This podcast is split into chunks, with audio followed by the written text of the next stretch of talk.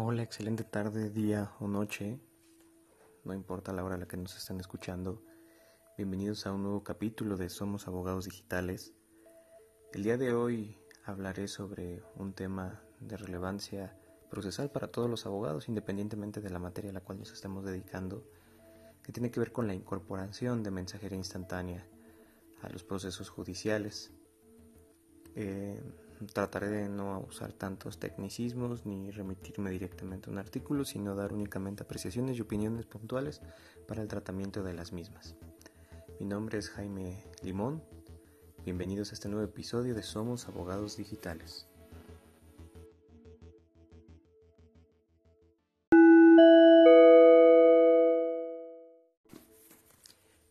Es importante el saber que cuando hablamos de la incorporación de mensajería instantánea a los procesos jurisdiccionales, em, eh, estamos hablando de cualquier tipo de plataforma tecnológica que nos permita el tener estas conversaciones a través de los famosos chats, chats que por supuesto tienen la naturaleza de ser privados. En nuestra vida diaria y en el uso de las tecnologías tenemos desde WhatsApp, tenemos el Messenger de Facebook, tenemos inclusive los mensajes directos de Twitter y existen otras plataformas como Telegram, Ah, tenemos también Snapchat que te permiten este tipo de, mensajería, ¿no? También tenemos, por ejemplo, en el Instagram también ya una posibilidad de tener contacto directo con las personas a las que seguimos o que nos siguen. En la naturaleza de cada una de estas mensajerías, por supuesto, tenemos el, hecho de que tenemos un emisor y un receptor de estos mensajes. Sin entrar en, tanto debate tecnológico, el tratamiento que se le ha dado a este tipo de mensajería ha sido de manera general de correo Tomando una referencia y una interpretación un poquito más antigua, se le comenzó a dar esta interpretación mínima de correo electrónico. Sin embargo, es importante decir que el correo electrónico no tiene esta naturaleza de mensajería instantánea por el simple hecho de que depende de otro tipo de protocolos, servidores y sistemas muchísimo más robustos para la mensajería.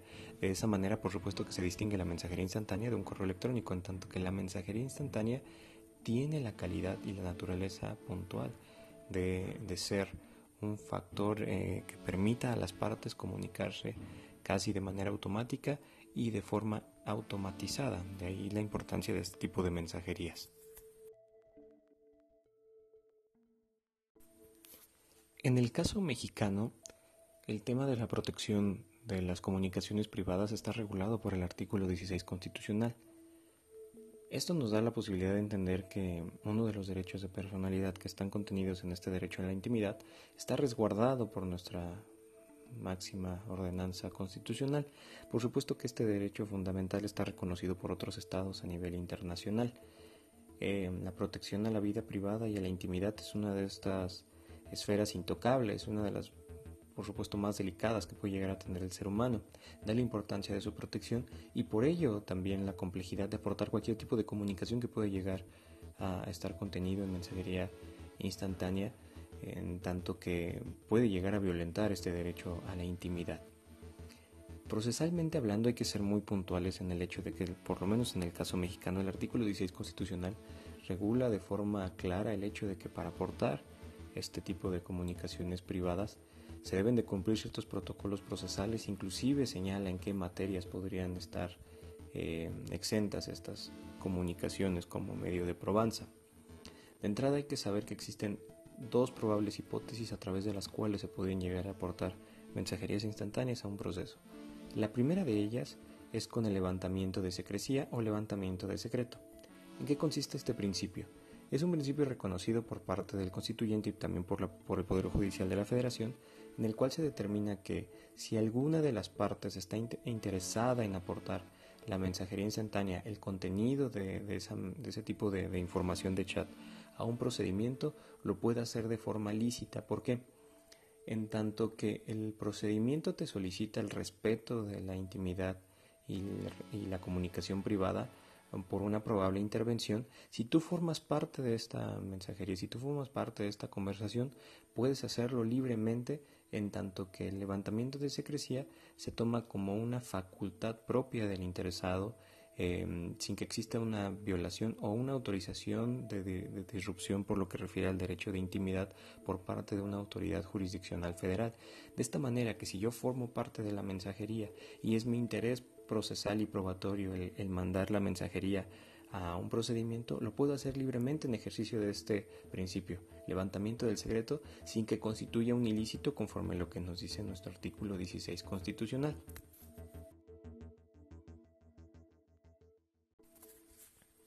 La otra hipótesis que contiene nuestro artículo 16 constitucional tendría que ser el estado de excepción, es decir, la regla general es la protección de las comunicaciones privadas en atención que tenemos que proteger el derecho a la intimidad y este derecho a la vida privada.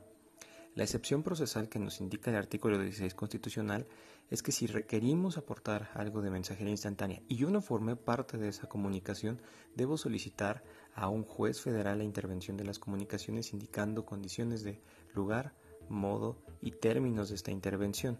De esta manera que eh, una autoridad administrativa federal o bien una autoridad investigadora también de orden federal debe solicitar la intervención de las comunicaciones indicando de forma puntual qué plataforma es la que se va a intervenir. Es decir, que yo no puedo decir libremente que tengo que intervenir completamente el teléfono tratando de obtener alguna comunicación a través de WhatsApp, Facebook, Messenger, Twitter y demás sin puntualizar cuál es la plataforma que se va a intervenir. En este caso tendré que indicar exactamente qué plataforma. Segundo, tengo que decir qué comunicación. Por supuesto que la violación a este derecho a la intimidad es muy delicado y un juez federal no puede autorizar que cualquier tipo de comunicación se intervenga. En ese caso yo tengo que mencionar específicamente qué comunicación, con qué sujeto yo tendré el derecho a esa intervención para poder aportar una prueba adecuada al procedimiento que afecte la psique del juzgador. Y por último, tengo que señalar exactamente las cuestiones de modo y temporales. ¿Qué indica esto? Señalar en qué fechas y en qué periodos solicito la intervención, en tanto que, reitero, este derecho a la intimidad es importante, consagrado constitucionalmente y reconocido como un derecho fundamental en manera internacional. Así las cosas, este estado de excepción que cumplimenta, por supuesto, y le da mayor fortaleza a la regla, se establece en las reglas procesales que dan un seguimiento a la intervención de comunicaciones y que válidamente podemos decir que la intervención puede también llegar a ser eh, sólida por lo que refiere a la mensajería instantánea. Sin embargo, aquí es donde empiezan los puntos finos. No toda intervención de comunicaciones nos puede dar la información que requerimos de un procedimiento en atención a lo que tecnológicamente pretendemos intervenir. ¿Qué quiere decir esto? Que no es lo mismo intervenir las comunicaciones que extraer información de las comunicaciones.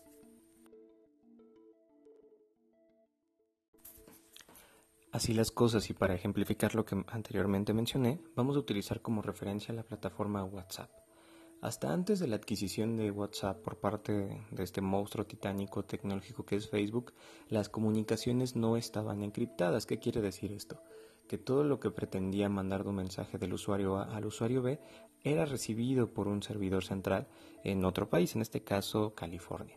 Así las cosas, todo el mensaje que pretendiera mandar el usuario A al usuario B todo tenía un almacenamiento en este FTP centralizado, un servidor que nos permitía tener una comunicación almacenada, por lo cual se entendía que las comunicaciones no estaban encriptadas y que un tercero tenía acceso a la información de esa comunicación entrecomilladamente privada. Sin embargo, después de la adquisición de la plataforma por parte de Facebook, todas las comunicaciones se encriptaron. ¿Qué quiere decir eso? Que la información contenida en esta mensajería instantánea únicamente está contenida en los equipos móviles y en las cuentas de WhatsApp de cada uno de los usuarios sin que se tenga un respaldo fundamental en algún servidor centralizado, por lo cual solicitar que, por ejemplo, en este caso WhatsApp Inc. intervenga la comunicación de alguna de las partes, no resultaría fructífero en atención de que se garantice este, este, derecho de encriptado de comunicación y no en todos los escenarios permitiría el obtener la información. Así las cosas. ¿Qué pasaría si yo solicito ante un juez federal la intervención de mensajería instantánea específicamente de WhatsApp, por lo que refiere a, a la nueva tendencia de que estos mensajes están encriptados? El solicitarle la intervención de este tipo de comunicaciones sería relativamente válido. ¿Por qué? Porque nos permitiría tomar esta, esta información de esta mensajería instantánea de cada uno de los teléfonos. Sin embargo, aquí hay que puntualizar. Conviene el solicitar la extracción de la información o conviene solicitar la intervención de las comunicaciones. Y ojo, este punto fino está contenido no solamente en la teoría ni en la parte tecnológica de WhatsApp, sino que está contenido en las reglas procesales penales. De hecho, si revisan el Código Penal Federal, incluye este elemento de eh, eh, eh, intervención o extracción de información, por lo cual en dado caso en presencia de una mensajería instantánea encriptada, lo más adecuado sería solicitar la extracción de información en tanto que la intervención podría resultar infructífera dado que el método encriptado no permite que tecnológicamente se pueda vulnerar la seguridad de un equipo sin que se violen otro tipo de garantías, por lo que sería necesario en dado caso inclusive hackear el teléfono si se requiere esa intervención de comunicaciones, por lo que en el caso de mensajería instantánea como lo es WhatsApp, lo adecuado sería extracción de información, no intervención de comunicaciones privadas como tradicionalmente se piensa. Debemos de comprender de esta forma que la extracción de información a la que refiere el actual Código Penal Nacional y el Código Penal Federal es en el entendimiento de mensajes que existen en una plataforma a la cual no podemos intervenir y que este antecedente histórico, este documento digital, ya ocurrió, es decir, ya existe, ya existe este antecedente, eh, no es algo que pretendamos obtener hoy o hacia futuro. Por lo que refiere a la intervención de comunicaciones, tendrá que ser una fórmula procesal en aquellas comunicaciones privadas que nosotros pretendemos o pensamos que van a ocurrir en este momento o que van a ocurrir hacia futuro, pretendiendo acreditar estos elementos eh, que pueden llevar a nuestro procedimiento al puerto esperado. Así hay que distinguir procesalmente la figura de extracción y la de eh, intervención de comunicaciones en atención a que si este mensaje de datos existe ya en una plataforma y hay que extraerlo de un dispositivo o bien si estos mensajes de datos aún no existen y pretendemos el obtenerlo de una comunicación presente o futura.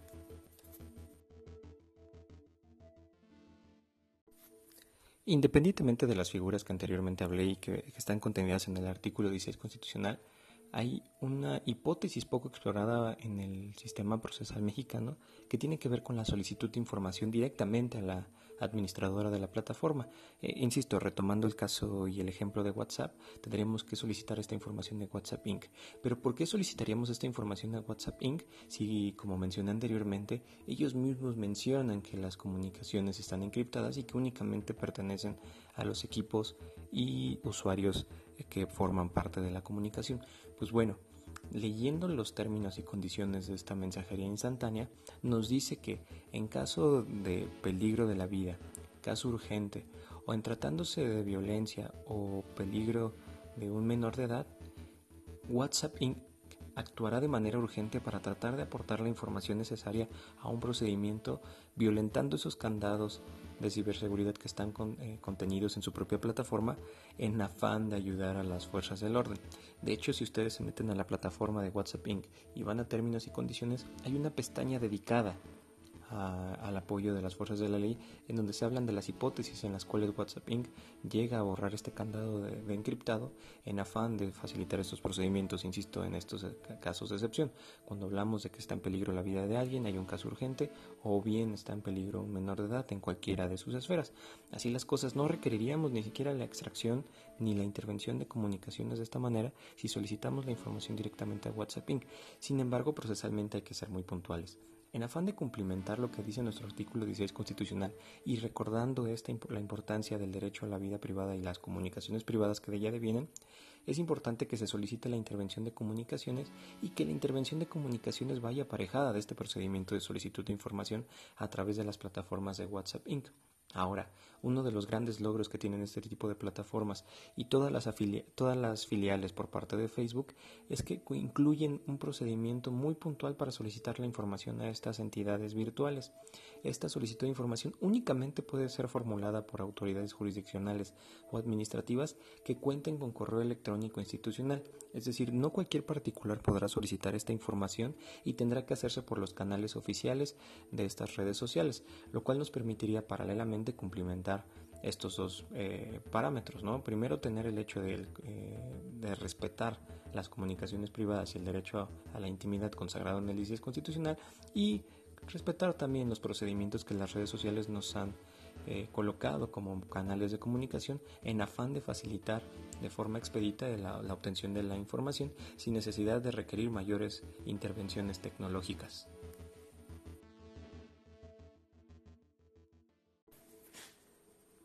Hasta ahora, conglomerando todos estos elementos de los cuales hemos hablado, Hay que entender que el artículo 16 constitucional en el caso mexicano protege el derecho a la privacidad y a la intimidad, por supuesto que también protege las comunicaciones privadas y sí, efectivamente permite que procesalmente éstas sean incorporadas a un procedimiento, por supuesto cumpliendo las reglas procesales que se contienen ahí y en tanto que no vulnere otros tipos de derechos fundamentales. Las formas de aportar este tipo de comunicaciones privadas, en resumen, serían el levantamiento del secreto, siempre y cuando yo pertenezca a la comunicación, la intervención de comunicaciones en cuanto en tanto cumpla las reglas procesales del artículo 10 constitucional, o bien la solicitud de información, como mencioné a través de los canales de estas redes sociales, en afán de facilitar el procedimiento. Por lo que refiere a estos puntos de incorporación de mensajería instantánea a nuestros procedimientos, el Poder Judicial de la Federación a través de la Suprema Corte de Justicia ya ha emitido criterios al respecto, en la cual habla de la obtención ilícita de las comunicaciones y habla del reconocimiento de los principios que anteriormente he comentado. Por lo cual invito que a los abogados procesalistas, aquellos postulantes, las partes, los jueces, magistrados y ministros que puedan llegar a estar escuchando esto, que acepten de forma clara la mensajería instantánea en los procedimientos, le den el valor procesal adecuado y permitan su desahogo de una, eh, de una manera digital, es decir, no desvirtúen la naturaleza de este tipo de comunicaciones solicitando a las partes que impriman o lleven a certificar ante notarios públicos el contenido de estos mensajes cuando la propia y especial naturaleza de esta mensajería instantánea no lo requiere. Si nos vamos a las reglas estrictas de las pruebas digitales y electrónicas, el hecho de que estén eh, íntegras, que estén auténticas, que cumplen con el principio de neutralidad tecnológica y equivalencia funcional nos bastarían para aceptarlas dentro de un procedimiento sin requerirle mayores elementos para ser aportadas dentro de nuestro proceso. Pues bueno, hasta aquí la cápsula del día de hoy, un pequeño y muy breve episodio para poder comprender la incorporación de mensajería instantánea dentro de los procedimientos. En otros eh, espacios y en otros episodios daré una puntual revisión a lo que refiere la ley modelo de comercio electrónico de las Naciones Unidas. También me remitiré a lo que han eh, resultado algunos laudos internacionales en la aplicación de dicha ley, cómo es que lo resuelve también el Código de Comercio, específicamente el capítulo de comercio electrónico, qué es lo que nos dicen las reglas procesales en materia penal. Sin embargo, que este episodio nos sirva como introducción para saber que la mensajería instantánea efectivamente se puede aportar dentro de un procedimiento sin necesidad de mayores requisitos que los que he mencionado dentro de este mensaje. Pues por favor, cualquier comentario, sugerencia de tema o participación en el podcast, por supuesto que es bienvenida. Si creen que podemos llegar a tener una buena charla a través de este medio, pues yo soy más que feliz de, utilizar este canal para poder estar en comunicación con ustedes. A través de fanpage podrán ver los eventos próximos en los que estaré participando. Por supuesto que este podcast seguirá eh, funcionando y seguirá surgiendo en atención al apoyo que me han brindado, tocando muchísimos más temas, en espera de que también esta información sea de utilidad para los abogados que están postulando, para los abogados que están estudiando y para los maestros que están comenzando a aprender sobre el derecho informático y que quieren llevar esto a las aulas. Eh, los canales de comunicación con ustedes están completamente abiertos. Me pueden visitar a través de www.jaimediaslimon.com, a través de la fanpage Jaime Limón, en Instagram y en Twitter a través de abogado-digital y por supuesto a través de los canales que ya conocen. Esta, este espacio y este podcast respeta la máxima de que el conocimiento solo es útil en la medida que se comparte. Soy Jaime Limón, el abogado digital mexicano, y espero que esta información sea de utilidad no solamente para los abogados mexicanos, sino los abogados digitales del mundo. Con todo el gusto y el honor de haber sido parte de su día, noche o tarde, me despido en espera de escucharnos próximamente. Hasta el próximo podcast.